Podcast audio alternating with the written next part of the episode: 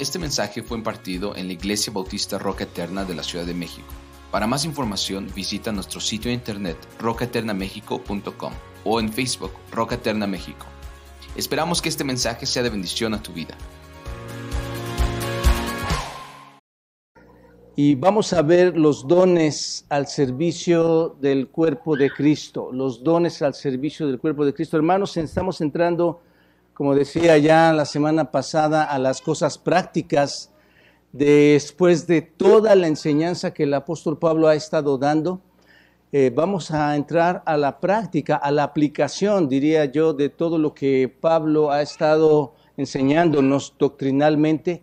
Ahora vamos a entrar a esa práctica. Ya lo hicimos desde la semana pasada en Romanos capítulo 12, versículos 1 y 2. Hoy vamos a entrar a un pasaje que no es probablemente tan conocido como cuando tú lees el versículo 1 y 2 de Romanos, que estudiamos la semana pasada, pero están realmente conectados. Tú no puedes quitar Romanos 1 y 2, de Romanos 12, 1 y 2, de Romanos 12, 3, 4, 5, 6, 7 y 8. Realmente están conectados, como lo vamos a ver en, este, en un momento más. Así que les invito, mis amados hermanos, que abran sus Biblias en Romanos 12, versículo 3 al 5. Y voy a leer hasta la porción del 8 para entender todo el contexto. Dice así Romanos 3, Romanos 12, versículo 3. Digo pues, por la gracia que me es dada, a cada cual que está entre vosotros, que no tenga más alto concepto de sí que el que debe tener, sino que piense de sí con cordura, conforme a la medida de fe que Dios repartió a cada uno porque de la manera en que un cuerpo en un cuerpo tenemos muchos miembros, pero no todos los miembros tienen la misma función, así nosotros, siendo muchos, somos un cuerpo en Cristo y todos miembros los unos de los otros.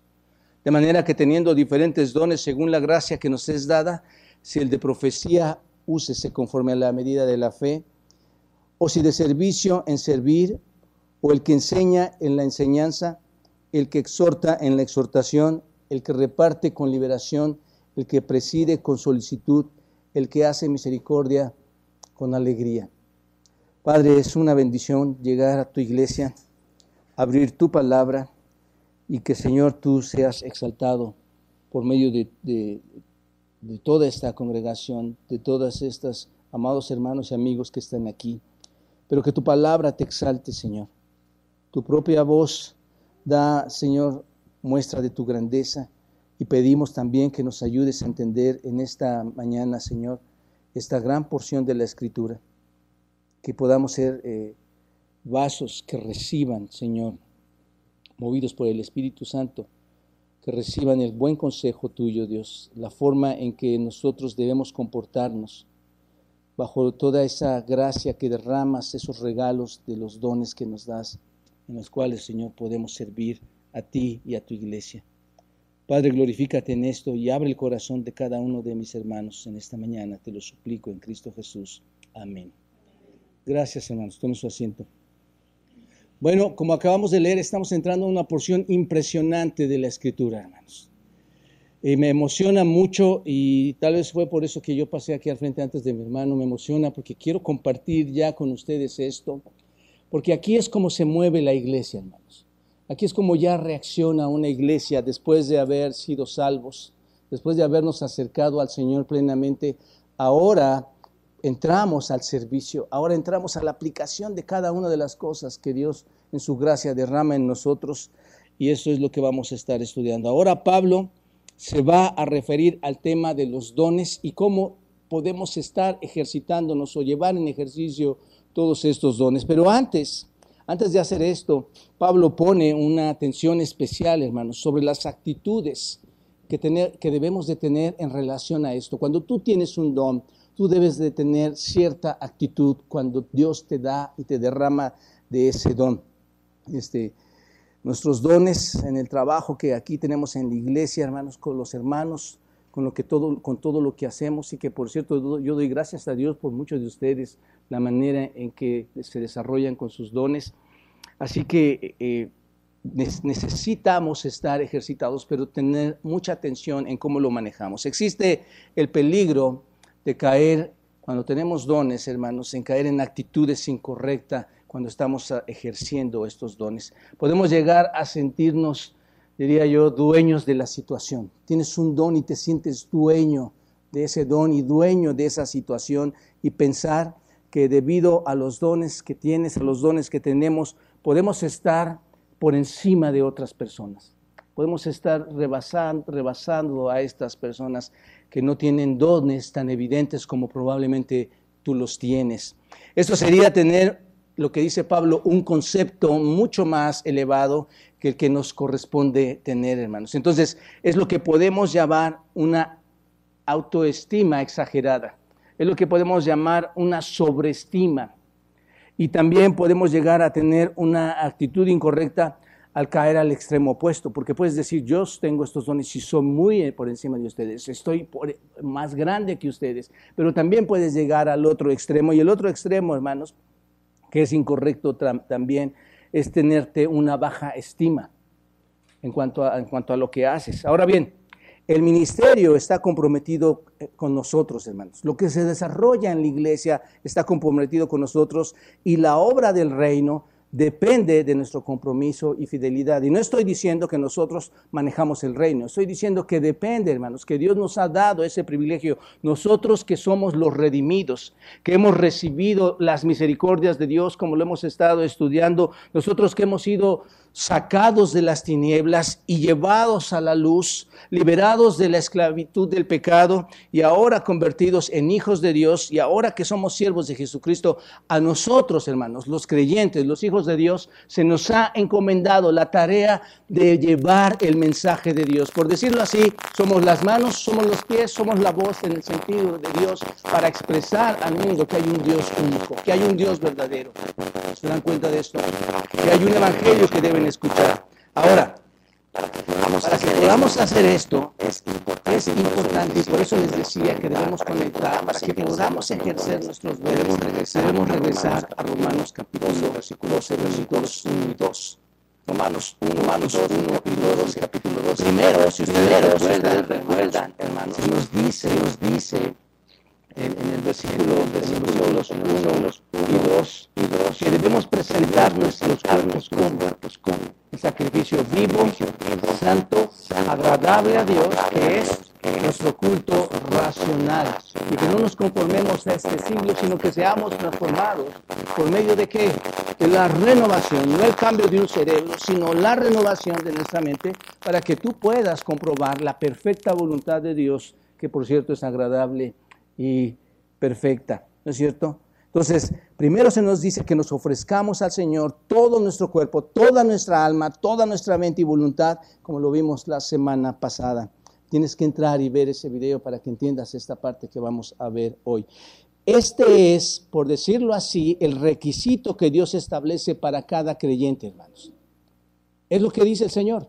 Este es el requisito para ti si eres un hijo de Dios. No es diferente para mí, no es un requisito para mí, no es diferente para ti.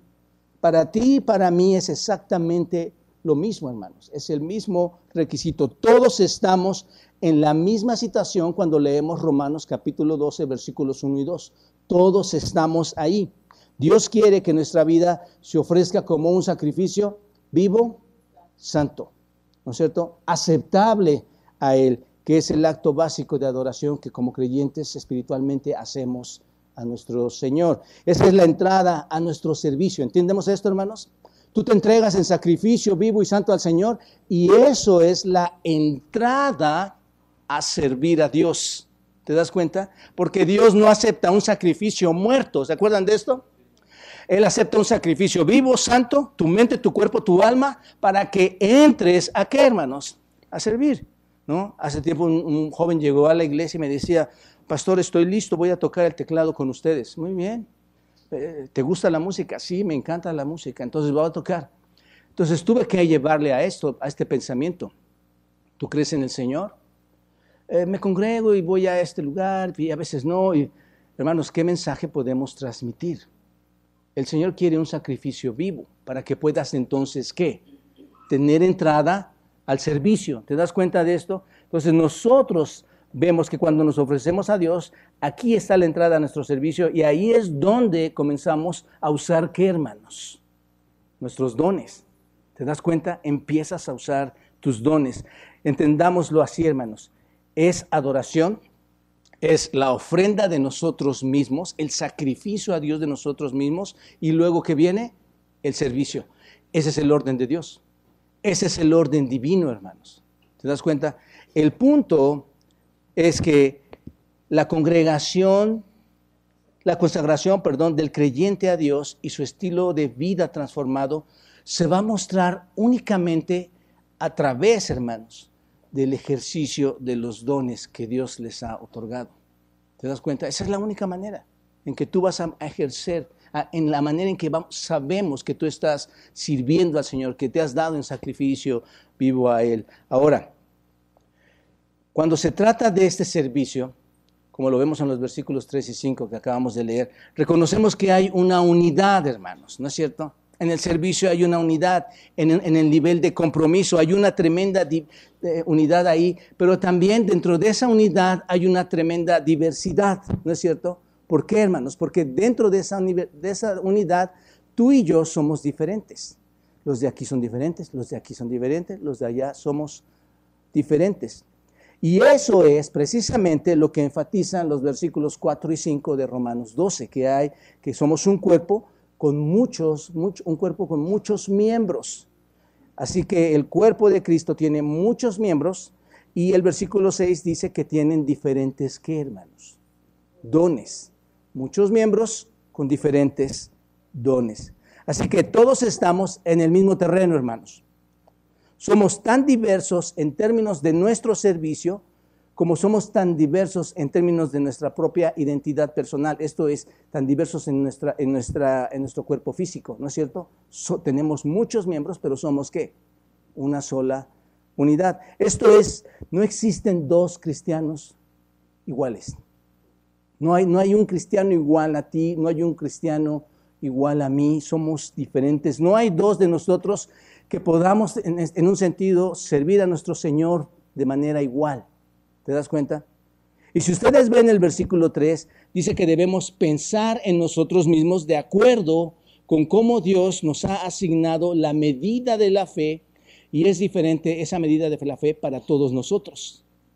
Lo que Dios asigna a nosotros es diferente en cada uno de nosotros. El punto es este. Solo hay un cuerpo, hermanos, pero cada uno de esa parte del cuerpo, cada miembro es diferente. Ese es el punto, hermanos. Y tenemos que entenderlo ahí. Porque esto es importante entender, hermanos, desde que estamos en Romanos 12, porque surgen muchos problemas, no solo por no ejercitar los dones, sino por querer hacer cosas que tú no debes hacer o no quieres hacer. Y aquí vienen conflictos en la iglesia, hermanos. Por eso está hablando Pablo a, los romanos acerca de esto. Entonces, el punto es que somos un cuerpo, pero miembros con actividades diferentes. Incluso, insisto, dice que tenemos diferentes dones. Así que, ¿cuál es el enfoque aquí, hermanos? El enfoque principal de estos versículos es demostrarnos que aunque todos entramos en el lugar de servicio con el mismo sacrificio, con el absoluto sacrificio y en completa uniformidad, hay una gran diversidad entre nosotros. Y eso es lo que el apóstol Pablo quiere enfatizar aquí. Ahora bien, no puede haber un servicio que sea realmente genuino, no puede haber un servicio que sea realmente eficaz en el que seamos bendecidos, a menos que primero hayamos ofrecido o nos hayamos ofrecido nosotros mismos como un sacrificio vivo. No, lo, no puede ser, hermanos. Tú, no tú crees que Dios va, a aceptar un sacrificio muerto, un sacrificio que no es vivo y que va a haber bendición de Dios en tu vida al servir a Él? En lo absoluto, hermanos. Esta es una gran problemática en las iglesias. No es posible que esto suceda, hermanos. No pienses que porque tienes ciertas o cuales cualidades vas a poder servir. Lo importante, lo, lo esencial es que primero te des en sacrificio al Señor. ¿Te das cuenta de esto? Esto tiene sentido porque la intención, hermanos, de ofrecernos o de ofrecerme a Dios es para que pueda ser inmediatamente útil al servicio de Dios. ¿Estás de acuerdo? Hay gente que llega a la iglesia, se bautiza, entendió bien rápido, ¿no? En, tres, cuatro semanas, en un mes, en, en dos meses, entendió. Y hermanos, inmediatamente es útil al servicio, porque lo ha hecho bien. Hay personas que tardan años en hacer esto, hermanos. Y no, están este, desarrollándose en el servicio útil, porque no han entrado a Romanos 1 y 2 de capítulo 12. No sé si me explico en esto, hermanos. De hecho, se los pongo de esta manera. Si decimos que hemos entregado por completo nuestras vidas a Dios y no se ve un ministerio efectivo en tu vida, entonces no es verdad lo que decimos, hermanos. Si decimos que estamos sirviendo al Señor, pero no se ve un compromiso total con Él, tampoco lo vamos a creer. ¿Te das cuenta? Yo sirvo a Dios, pero eh, eh, yo sirvo a Dios nada más lunes y viernes. y si puedo, el domingo. El servicio a Dios, hermanos, tiene sentido y bendición recíproca solo cuando hay un compromiso total. Solo cuando te comprometes de forma total, hermanos. ¿eh? Y esto es importante entenderlo. Y el compromiso total se da cuando produce un servicio eficaz. Tú, tú sirves al Señor, tú das tu vida al Señor, va a haber un servicio, los dos se unen en, esa, unidad al servicio del Señor. Hay muchas personas que querrían hacerse o que piensan creer a sí mismas junto con otras personas, hermanos, que han hecho un compromiso de por vida con Cristo, pero cuando tú miras su vida, te das cuenta que eso no es verdad.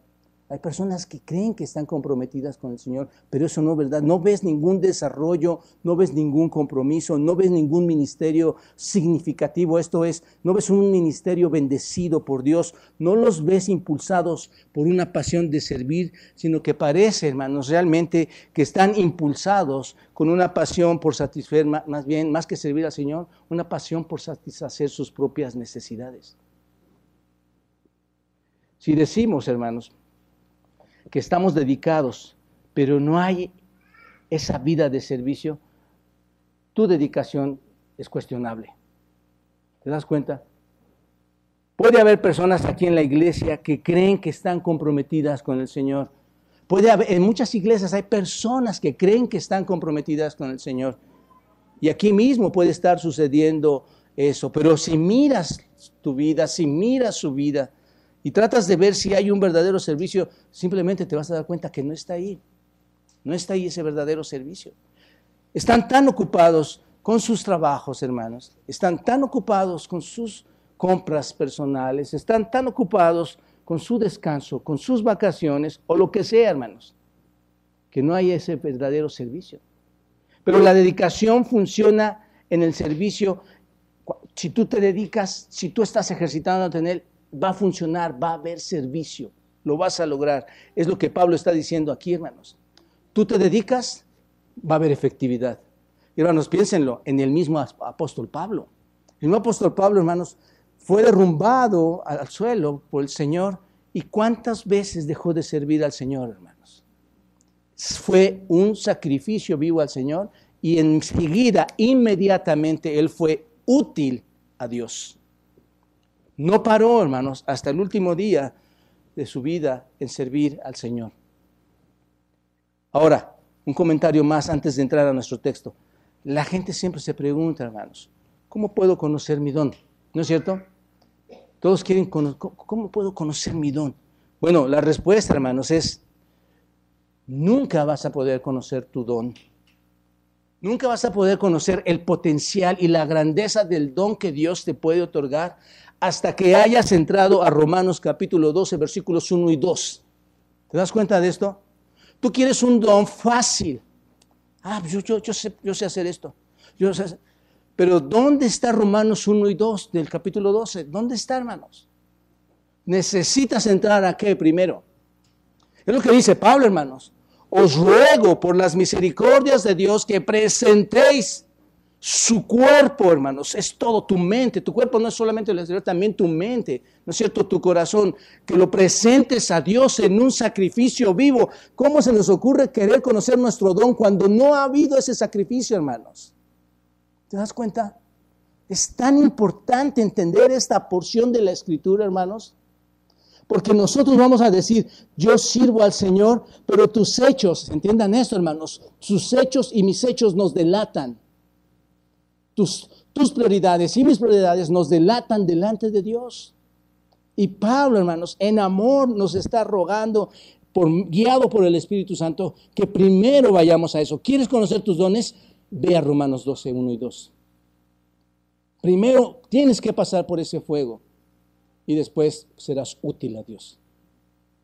Porque con tus vicios y tus prioridades y tus, cosas transcriversas no vas a poder ser útil a Dios. Si no estás en el punto de esa dedicación total, hermanos, y parece exagerado, parece, parece que estamos mal, pero hermanos, ¿no es verdad que Dios se dio así? Se dio totalmente. Dice Filipenses que siendo aún Dios, no estimó que, hermanos, el ser igual a Dios como cosa a que aferrarse, sino que hubo una kenosis, se despojó a sí mismo, haciendo obediente hasta la muerte y muerte de cruz. Él se dio todo, hermanos. ¿Por qué nosotros no podemos darnos totalmente a Él en sacrificio y ser útiles a Él? ¿Te das cuenta? Ser, ser buenos, útiles, en lo que sea que estés haciendo, en términos de tu función, en términos de tu servicio, ser útil a Él.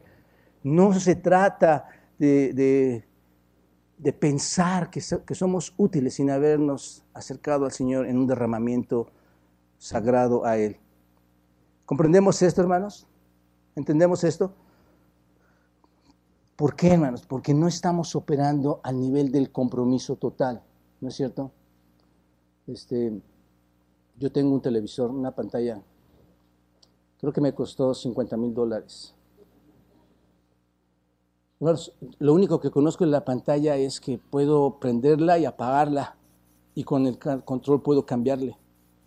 Pero tiene tantas funciones, hermanos. Bueno, ya es viejita, pero, así un viejita tiene tantas funciones, no, no lo puedo aprovechar.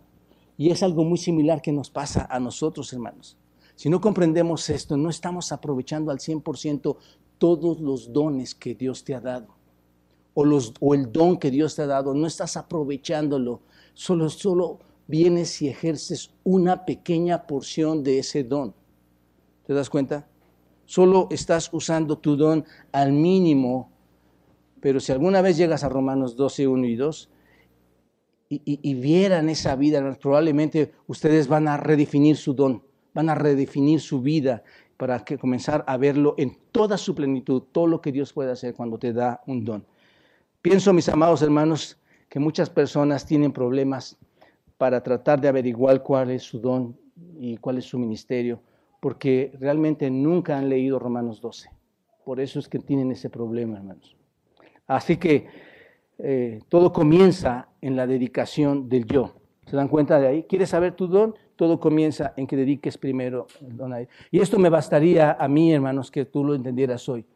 Que entendieras que todo comienza en dedicarte verdaderamente a Dios, en un sacrificio vivo. Lo demás va a venir por parte de Él, como lo vamos a ver. Esta mañana vamos a ver el servicio. Vamos a ver que el servicio con nuestros dones en el cuerpo de Cristo depende de dos elementos y son una conducta correcta y una diversidad correcta. Vamos a ver el primero.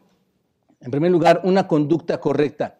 Dice el versículo 3, digo pues, por la gracia que me es dada a cada cual que está entre vosotros, que no tenga más alto concepto de sí que el que debe tener, sino que piense de sí con cordura, conforme a la medida de la fe que Dios repartió a cada uno. Les decía que estamos más familiarizados con Romanos 12, 1 y 2 que con el 3, 4 y 5, ¿no es cierto, hermanos? Pero vamos a entrar a él, vamos a tratar de entender qué está diciendo aquí. Bueno, ¿cuál es la actitud en el corazón de alguien que está completamente entregado al Señor, hermanos? ¿Cuál actitud tienes cuando tú te entregas al Señor completamente? ¿Cuál es? Humildad. Ahí está. Tú vas a ser una persona humilde, no soberbia, no jactanciosa, cuando tú verdaderamente estás entregado al Señor. No conflictiva, de verdad, va a haber únicamente humildad. El servicio, hermanos, comienza con la dedicación, porque la dedicación, hermanos, cuando hay dedicación, detrás de la dedicación hay humildad. Siempre va a haber eso, hermanos. Pablo, para expresar su punto de vista, advierte, hermanos, contra esa actitud equivocada. Y dice, digo pues por la gracia que me es dada. La pregunta sería, ¿de cuál gracia está hablando eh, eh, Pablo, hermanos? Guiado por el Espíritu Santo. ¿De cuál gracia está hablando? ¿La gracia salvadora? Bueno, él no está hablando de esa gracia, hermanos, aunque Pablo fue salvo y recibió esa gracia. Es la gracia de Dios, ¿no es cierto?, que le ordenó a una posición especial. Dios en su gracia le puso en una autoridad especial. ¿Cuál fue esa posición especial? La de apóstol. ¿No es cierto? Por la gracia que me es dada como apóstol. Había recibido de Dios el llamado de predicar, el llamado de evangelizar, el llamado de ser apóstol por medio de Cristo. ¿Recuerdan ustedes? Cristo había venido a él, lo confronta y lo había llamado al ministerio. Y así que lo que está diciendo Pablo aquí realmente es, te digo ahora que te estoy hablando como alguien que tiene autoridad, ¿no es cierto? Tengo autoridad. De hecho, se ve la humildad de Pablo aquí, hermanos. Te hablo como alguien que tiene autoridad. Y esa autoridad, ¿quién, me la dio? Dice Pablo. Cristo mismo. No fue dada esa autoridad a mí porque yo fuera algo especial es porque Dios me dio esa autoridad. Porque todos sabemos, hermanos, eh, por medio de sus cartas cuando la lees, que Pablo era un hombre blasfemo, ¿no es cierto? Era un perseguidor de la iglesia, tuvo, tuvo muchas cosas ahí severas en contra de la iglesia, pero Dios tuvo misericordia, hermanos. Dios tuvo gracia para con Pablo, ¿no es cierto? Así que les dice Pablo que por gracia Cristo le ha puesto en esta autoridad en el apostolado. ¿A quiénes les dice esto, hermanos? Cristo me ha puesto como apóstol, esa es la autoridad. ¿A quiénes? A cada uno de ustedes, dice. A cada uno de ustedes. A todos los que están entre ustedes. Observen, hermanos, ¿quién, puede librarse de esto? Dice, Digo pues por la gracia que me es dada a cada uno de vosotros. ¿Quién se puede librar de esto? Él estaba hablando a la iglesia en Roma. ¿Y a quién más le estaba hablando, hermanos? A todos nosotros, a ti y a mí. Nadie, todos, cualquier cristiano, cualquier cristiano en todo lugar, dice Pablo, les digo a todos ustedes que no, ¿qué es lo que les dice, hermanos? No piensen en sí mismo más alto de lo que deberían pensar Hermanos, a veces el tener un concepto más alto de ti te hace tener divisiones en la iglesia. Porque piensas o pensamos que somos mejores que otros. ¿Te das cuenta de esto? Y Pablo dice, si alguien se debería jactar, ¿quién es, hermanos? Si, si había un teólogo especial aquí en la tierra hablando humanamente, ¿quién era, hermanos? Pablo. Pablo podría haber rebajado a todos, hermanos. ¿Y qué dice Pablo? No se ensoberbezcan con todo esto piensen correctamente, piensen sobriamente, es lo que les está diciendo, hermanos. Y, está, y, aquí algo interesante, hermanos, es pensar, pensar, pensar. Porque a veces, ¿con qué pensamos, hermanos? Con, con, con las entrañas, ¿no es cierto? Y ahí es donde entran los corajes, ahí entran las diferencias, hermanos. Pero observen, Pablo usa una palabra muy especial. Hay un verbo griego aquí que es pensar. Aquí está, hermanos. No dejen de marcarlo acá con este color. Piensen. Ese, e, e, ese verbo en, el griego es froneo. Froneo. Pablo usa esta forma del, del verbo cuatro veces en este texto. Aunque tú no lo ves, en el griego significa pensar. Cuatro veces da esta declaración. El primero es este, hermanos. Concepto significa hiperfroneo. Y tener significa proneo. Y piense, obviamente, significa froneo. Y cordura en el griego significa sofroneo. Entonces, se observan aquí las cuatro raíces del mismo verbo que, usa Pablo y es froneo, que es pensar. Así que otra forma de traducir este texto y ahí van a resaltar los cuatro raíces de, este verbo griego, sería así. Observa, digo a través de la gracia que me ha sido dada a cada hombre que está entre ustedes que no piense en sí mismo más de lo que debería pensar, sino que piense con pensamiento sobrio. Eso es lo que significa si, hacemos una transliteración al griego. ¿Cómo debemos entonces, qué debemos hacer, hermanos? Pensar con cordura, ¿no es cierto? El punto es que no debemos sobreestimarnos, hermanos, a nosotros mismos más allá de una estimación que realmente sea verdadera, ¿no es cierto? Porque decimos que debe ser un equilibrio. Tampoco digas, no, no sé nada, ¿no? Sino que, que, nos estimemos a sí mismos con una estimación adecuada. Y esto es bastante claro, hermanos. Pero, ¿qué significa pensar con cordura? Aquí hay otra palabra importante, hermanos. ¿Qué significa pensar con cordura? Significa estar con una mente, ¿cómo, hermanos? Correcta. Estar con una mente recta, ¿no es cierto? Una mente recta de uno mismo. Mis amados hermanos, la presunción, que es vanidad o jactancia, es tratada como una forma de locura. Por eso dice, piensen de sí mismo, ¿con qué? Con cordura, porque si no piensas correctamente, hay un grado de qué, hermanos? De locura. Y es verdad, hermanos, ¿no es cierto? Te lo pongo tan simple. ¿Tú piensas que haces algo más que no haces? ¿No es un grado de locura, hermanos? Porque es mentira, no lo haces. Y Pablo te está llevando, por eso estoy señalando estos cuatro verbos. En esos cuatro verbos dice piensen, piensen, piensen correctamente, correctamente. ¿Cómo, Pablo? ¿Cómo? Con cordura, porque si no estás pensando cómo, hermanos, locamente. ¿Te das cuenta de lo que está diciendo el texto? Entonces, si no piensas en ti mismo de la manera en que deberías pensar, estás por decirlo así en una, en una forma o en un grado de locura. Esto es, si estás viviendo una ilusión, porque eso es lo que hace alguien que no hace algo. Si estás viviendo una ilusión y estás sobrevaluando quién eres y qué crees, estás mejor en los dones que otras personas tienen, si estás viviendo en esa ilusión, ¿qué necesitas hacer? Pensar con cordura, pensar sobriamente. Por lo tanto, aquí, hermanos, por el Espíritu Santo se nos advierte que no pensemos con orgullo o no pensar más alto de lo que deberíamos pensar. ¿Es importante esto en la iglesia, hermanos? Pues muchísimo, hermanos. Muchísimo. Imagínate que mi brazo dice, yo soy mucho mejor que tu, que tu brazo izquierdo. ¿Cómo si yo con el izquierdo escribo? Yo soy mucho mejor. Estoy más largo que ese brazo. Tengo ocho dedos. ¿Qué está haciendo, hermanos? Está pensando con locura, ¿no es cierto? Y la iglesia, a Pablo le encanta, le fascina poner la, eh, la alegoría del cuerpo humano, hermanos. Y es que es lo mejor que podemos entender. Tú funcionas con los dos brazos iguales.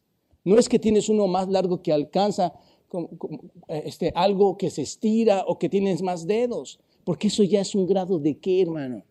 Y eso descompone tu cuerpo, hace que no funcione. ¿Te das cuenta? Y ahorita voy para allá, hermanos. Así que no sobreestimes tus dones. No pienses que eres el próximo y más grande predicador, el próximo y más grande maestra, superevangelista del supermundo entero. No pienses así. Tenemos que tener detrás del servicio qué? Humildad. Humildad, hermanos. El Señor, hermanos, odia, odia a los corazones orgullosos. ¿No es cierto? Primera de Pedro en capítulo 5 dice, igualmente jóvenes, estad sujetos del 5 al 6, primeramente jóvenes, estad sujetos a los ancianos y todos sumisos unos a otros. ¿Y qué dice, hermanos? Bueno, vayan si quieren, revestíos, ¿qué dice, hermanos? De humildad. Revístanse de humildad. ¿Por qué? ¿Por qué, Pedro? ¿Por qué me tengo que revestir de humildad? Dios resiste a los soberbios y da gracia a quién, hermanos? A los humildes. Humillaos pues bajo la poderosa mano de Dios para que Él, ¿qué hermanos? Él los exalte cuando fuere el tiempo correcto. ¿Te das cuenta? Esto es impresionante, hermano. El servicio en la iglesia es impresionante, pero debemos saber desarrollarnos en cada uno de estos servicios. En lugar de pensar más altamente, piensa sobriamente, piensa sabiamente, piensa sensatamente, piensa correctamente. Esto es Piensa en tu sano juicio, es lo que dice Pablo, hermanos. ¿No es cierto? No pienses demasiado alto. Ahora, por favor, no vayas por ahí diciendo, ah, este, hermano, es que no, no sirvo para mucho. este, me siento mal por esto, no, no, no, no, no pude hacerlo bien, no lo hago bien. Y alguien llega y te dice, no, lo hiciste muy bien. ¿No es cierto que nos pasa eso? No, sí lo hiciste bien, no, no estuvo tan mal, lo hiciste bien. Y tú respondes, no, no, no, no estuvo bien. ¿Eh? ¿Cómo se llama eso, hermanos? Es orgullo, es una forma pequeña de jactancia. ¿No es cierto? O sea, aunque dices no, te estás jactando. Te estás jactando de eso. Entonces, una de las cosas que debemos aprender en nuestra área de los dones espirituales es esto. No tengas una opinión exagerada de ti mismo, no tengas una opinión exagerada de lo que puedes hacer con el uso de tus dones. Piensa de manera realista, piensa de manera sabia, cuerda. No hay lugar para que te estés autoestimando exageradamente. Y por otro lado, no vengas con toda esa modestia falsa. ¿Están de acuerdo, hermanos? Es una modestia falsa, es una modestia hipócrita que dice, no soy nada, soy un tonto, no lo hago bien sabiendo, te voy a decir algo, sabiendo que tienes un Dios, un, don prominente que Dios te ha otorgado, sabiendo que verdaderamente puedes servir, sabiendo que Dios te ha bendecido y que tú vienes y dices, no lo estoy haciendo bien. Eso es, eso es muy malo, hermanos. Porque sabes qué? Lo único, lo único que estás haciendo, estás jugando un juego falso, una falsa humildad, ese es el punto. Solo quieres que la gente venga y diga, no, te dé una palmadita ahí en la espalda y, nos esté mimando a, todos un poquito, ¿no? Está bien este, equilibrar estos, este, este pensamiento, hermanos. Una actitud inaceptable es hacer todo esto. Este, y creo que muchos tendemos a hacer esto, hermanos. Así que roguemos a Dios que, que tomemos otro tipo de actitud. Ambas cosas son inaceptables a los ojos de Dios. Otra forma equivocada, hermanos, hacia, hacia este regalo de los dones de pensar, es que tenemos ese don cuando no lo tenemos. ¿No es cierto, hermanos? Piensas que tienes ese don, pero no lo... Queremos ser el brazo cuando eres, ¿qué, hermano? El pie. Y, eso está mal. Primero a los Corintios capítulo 2, versículo 29 dice, ¿son todos apóstoles? ¿No? Está hablando de los dones en primero los Corintios, por cierto, Primero Corintios 12. En el versículo, 9, el versículo 29 les dice, ¿son todos apóstoles? ¿Cuál es la respuesta, hermanos? ¿Son todos profetas? ¿Todos son maestros? ¿Hacen todos milagros? ¿Tienen todos los dones de sanidad? ¿Hablan todos lenguas? ¿Interpretan todos los dones? ¿Cuál es la respuesta, hermanos? La respuesta es no, pero puedes estar codiciando los dones más maravilloso, los dones más llamativos, ¿no es cierto? Yo quiero estar ahí. Yo quiero ser lo que están haciendo ahí. Incluso hay otros que pueden estar descontentos con el don que tienen y celosos del don que, tienen otros, y esto está mal también, hermanos. Yo tengo un don, pero, pero eh, me gustaría más ese otro don. Eso es celos, hermanos. Piensan, si no puedo estar en eso, entonces no voy a funcionar. Si no hago eso, no, voy a funcionar. ¿Y qué pasa, hermanos? Cuando haces ese tipo de, cuando tienes ese, tipo de pensamiento, abandonas tu actividad. Te, desmarcas de esa actividad, de ese ministerio, y, no vale la pena estar haciendo porque está mal. Está mal hacer eso. Por otro lado, hermanos, muchos ni siquiera, muchos ni siquiera con una actitud equivocada no usan su don, hermanos. Hay muchos que tienen algún don y no lo están usando. Lo tienen ahí guardado, lo tienen ahí oculto, hermanos. Y, ese tipo de actitudes devastan al cuerpo de Cristo, hermanos. Ese tipo de actitudes de ver los dones de esa manera no ayudan, este, porque estás pensando más alto o estás pensando más bajo de lo que deberías pensar.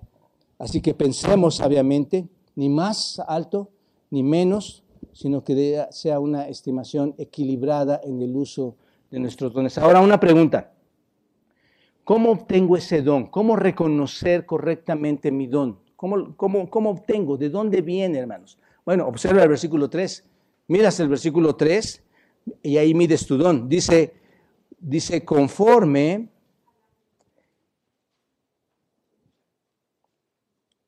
aquí está, conforme a la medida de la fe que Dios repartió a cada uno. Es una, esto es muy importante, hermano, lo que acabamos de subrayar aquí. Es muy importante este, esta declaración. Cualquier regalo de don que tengas, ¿de dónde viene? ¿Quién te lo dio? Aquí está, está bien claro, ¿no es cierto, hermanos? Cualquier don que tienes, no, no nos captemos, hermanos, de lo que sabemos hacer, hermanos. Todo lo que tú eres y todo lo que tú haces dentro de la iglesia y fuera de la iglesia, en los ministerios de la iglesia, hermanos, solamente te lo ha dado quién? Conforme a la medida de la fe que Dios, ¿qué hermanos? Repartió, ¿te das cuenta? Dios te lo repartió. Cualquier don que tengamos, Dios nos midió en ese don. Obsérvalo. Nosotros no funcionamos aquí en la iglesia, hermanos, Bautista Roca Eterna, en la obra del Señor, en nuestros ministerios, de la manera que funcionamos, porque fuimos al, seminario. Ah, yo funciono así porque yo me preparé, fui al seminario, subí una maestría, hice un doctorado. No, nosotros no funcionamos así, hermanos. Claro, funcionamos mejor, nos es útil, ¿no? Fue útil para mí asistir al seminario, funcionamos mucho mejor, pero si no hubiera ido yo al seminario, hermanos, ¿habría tenido ese don de Dios? ¿Me lo habría dado de todas maneras? Sí. ¿Y hubiera funcionado? Sí. ¿Te das cuenta? Fue dado entonces sobrenaturalmente, ¿por quién, hermanos? Por Él, por su Espíritu. Así que tengo lo que tenía porque es un regalo de quién, hermanos? De Dios, ¿no? Y si Él me da ese regalo, hermanos, piénsalo así. Si Él me da ese regalo, yo quiero hacer todo lo que pueda hacer para desarrollar ese don, para desarrollar ese regalo, ¿no es cierto? Por eso, si voy a un seminario, qué bueno, está bien, es bueno refinarme en eso, es bueno abusar, como dice Proverbios, ¿no es cierto? Abusar las herramientas, pero esos dones son un regalo para mí, son un regalo para ti. Dios me ha dado un don para usar ese don para su gloria, para que el reino de Dios avance en la tierra. Y Dios te ha dado a ti un don para su gloria, para que su reino avance aquí en la tierra, hermano. Si alguna vez quieres ver el, máximo poder de ese don, si quieres ver el máximo potencial de ese don, si vas a ver todo lo que Dios puede hacer con ese regalo, entonces debes comenzar. ¿Por qué, hermano?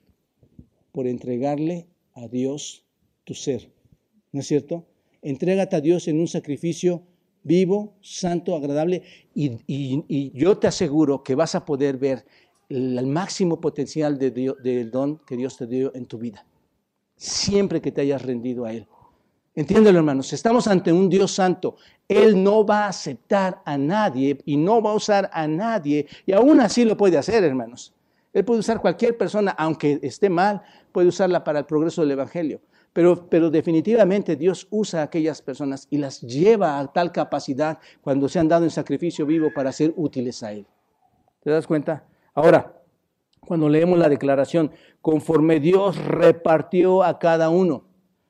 Eso nos dice algo importante, ¿no, hermanos? Conforme a Dios, que repartió a cada uno. Dice algo importante, nos dice que ningún don, si te das cuenta, ¿Cuántas personas que están buscando su don, hermanos?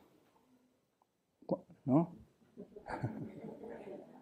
Bueno, te voy a, te voy a, te voy a, te voy a decepcionar. No lo busques. No lo busques. Eso es, eso es antibíblico. ¿Qué dice, hermanos? ¿Quién es el que los da? ¿Quién es el que los reparte? Dios.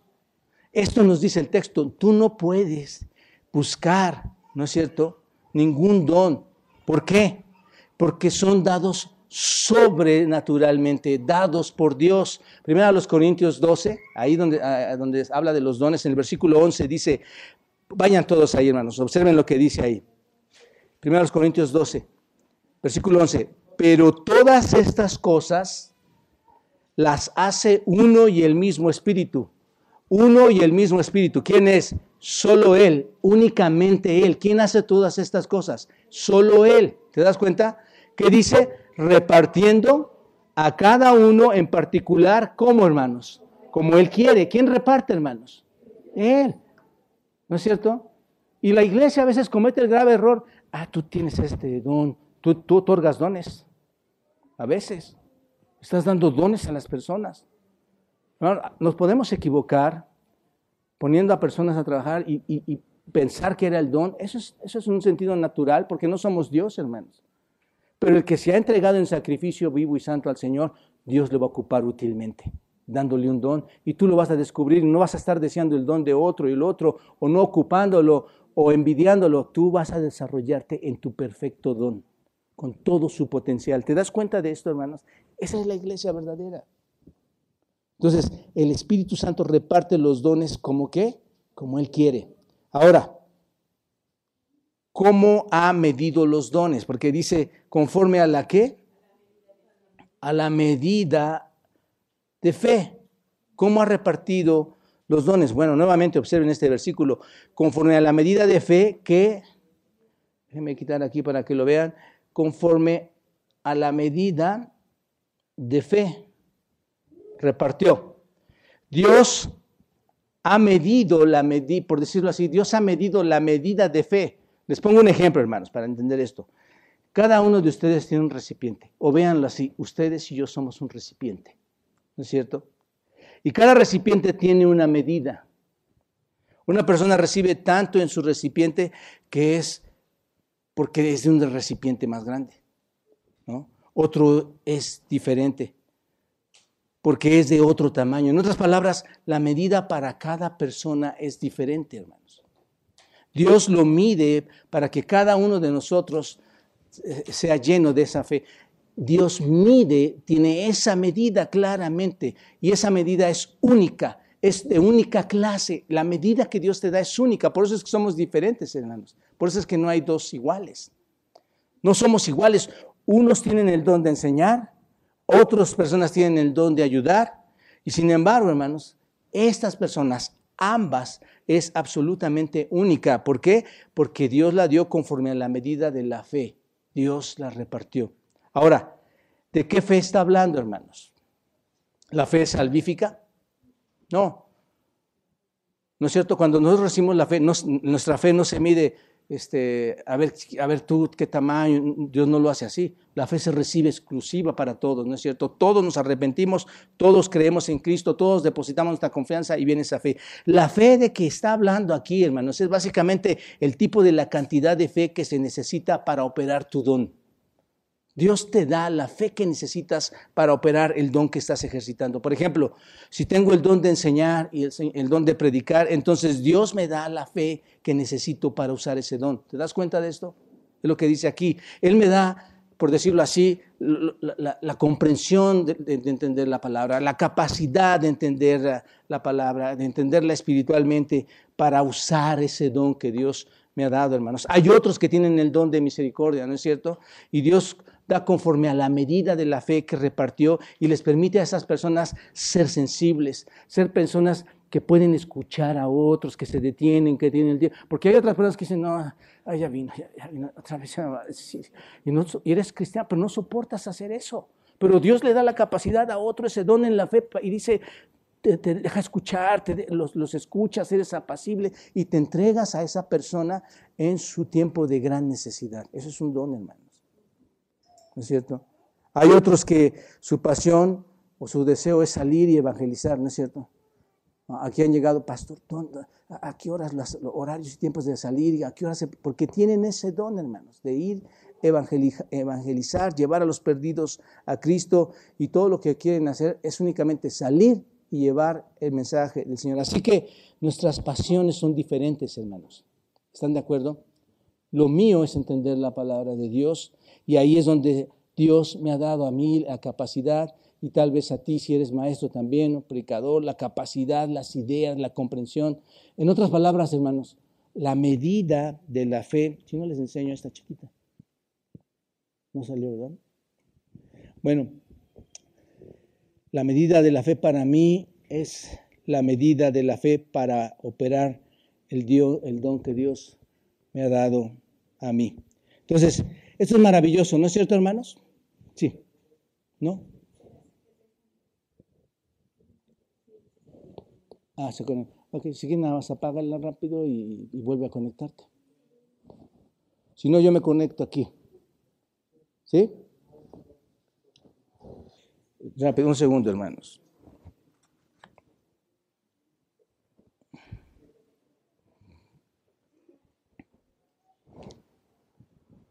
Ahí estoy, ¿verdad? Eh, es que les nos ha dado el don rápido de cambiar esto. Bueno, ¿dónde quedé, hermanos? El punto es que es maravilloso lo que Dios nos ha dado, ¿no es cierto, hermanos? Estos dones. Y, entenderlos, apreciarlos. Y, sabes que no eres tú, es Dios, hermano. Eso es lo importante. No eres tú, no soy yo. A veces eh, me da tanta pena, hermanos, que llegan y hay veces que llega, pastor, qué bueno que, está predicando esto. Hermanos, eso es bien peligroso porque te puedes autoexaltar.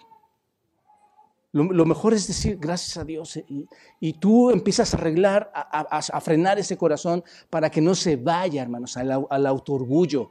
¿Me explico? Es muy importante. O lo que hiciste, hermano. Vamos a tener una reunión de staff en un momento más. Hermanos, todos suplicaron sus dones la semana antepasada aquí. Todos trabajaron. La mayoría de todos los miembros trabajó muy fuertemente. Pero déjame decirte, no fuiste tú. Dios te da sabiduría, te da fuerza física, pero es Él. Tenemos lo que tenemos porque fue dado por quién, hermanos? Por Dios. Entonces, ciertamente no vamos a ganar nada jactándonos, hermanos. No ganas nada este, jactándote de tu don. Eh, en realidad, cuando te jactas de tu don, lo único que va a pasar es que vas a perder efectividad en tu don. Vas a dejar de ser lo que, lo que deberías de ser. No vamos a ganar nada con esa falsa humildad de la que se les he estado hablando. No vamos a ganar nada despreciando el regalo del don de Dios. No vamos a ganar nada al no usar nuestro don, hermanos. ¿Están de acuerdo? Y un punto más. El segundo elemento para servir con nuestros dones al cuerpo de Cristo una diversidad correcta, una diversidad correcta.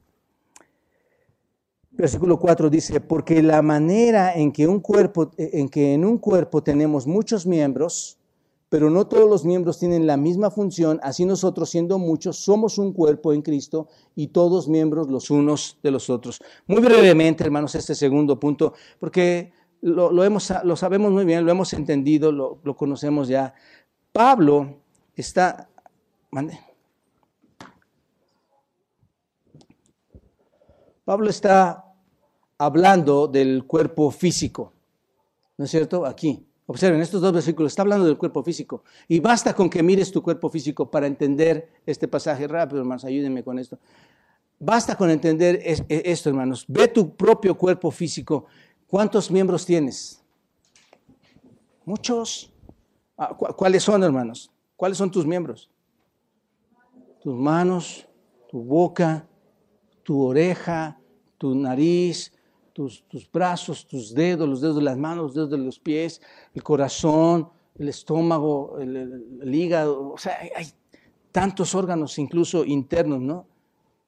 Tienes muchos miembros en un cuerpo, ¿no es cierto? Aquí está, en un cuerpo. Y todos los miembros no tienen la misma función, hermanos. Ese es el punto.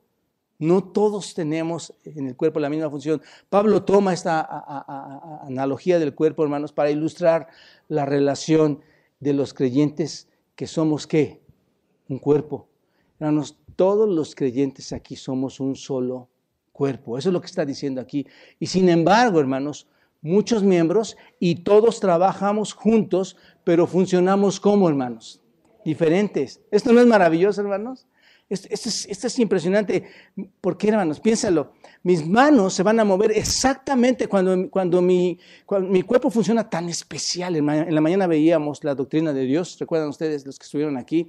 Esto es maravilloso, hermano. Mi mano va a funcionar. Vean, vean, acabo de hacer esto porque en menos de unos milisegundos, hermanos, mi mente le ordenó a mi mano que fuera aquí, de este lado. O le dice que vaya hacia acá.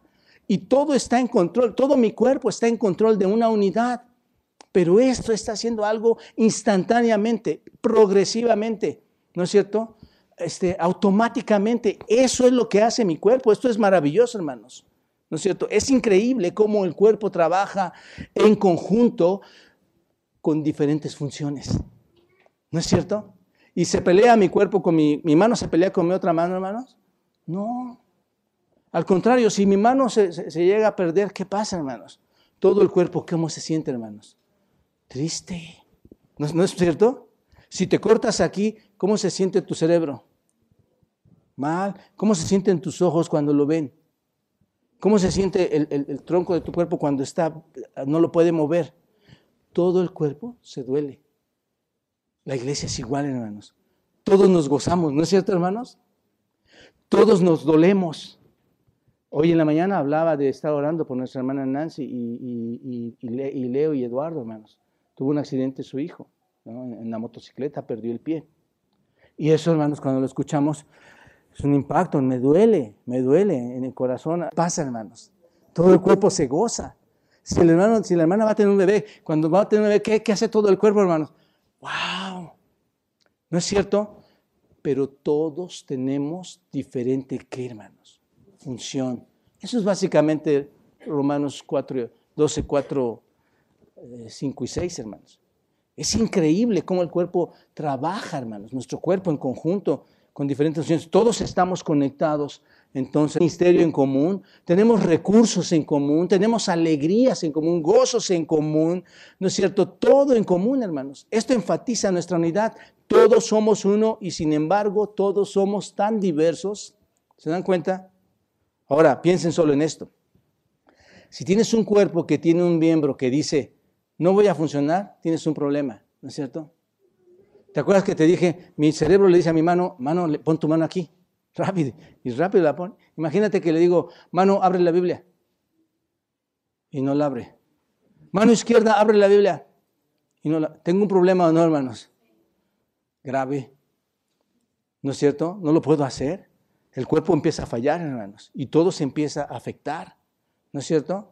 La artritis es uno de los grandes problemas ya no puedes empezar a peinarte, a alimentarte, a caminar, a pararte. ¿No es cierto? El cuerpo no está funcionando completamente. Hermano, les pregunto, cuando tú, miembro de la iglesia, tomas actitudes tan malas y no funcionas para que el cuerpo funcione, ¿a quién estás afectando, hermano? A toda la iglesia. A toda la iglesia, hermano. Porque tú eres, un, tú eres mi único ojo, hermano. Y tú eres mi brazo. Y tú eres mi dedo pequeño. Y tú eres mi hígado. Y si tú no funcionas, no funciona todo el cuerpo. ¿Entendemos esto, hermanos? Esto es lo que Pablo está diciendo en versículo 4, 5 y 6. O 5 y 6. No, 4 y 5. No funciona el cuerpo si tú no funcionas, hermano. ¿Te das cuenta? Hay, hay, hay, hay, problemas. Todo el cuerpo va a sufrir, hermanos.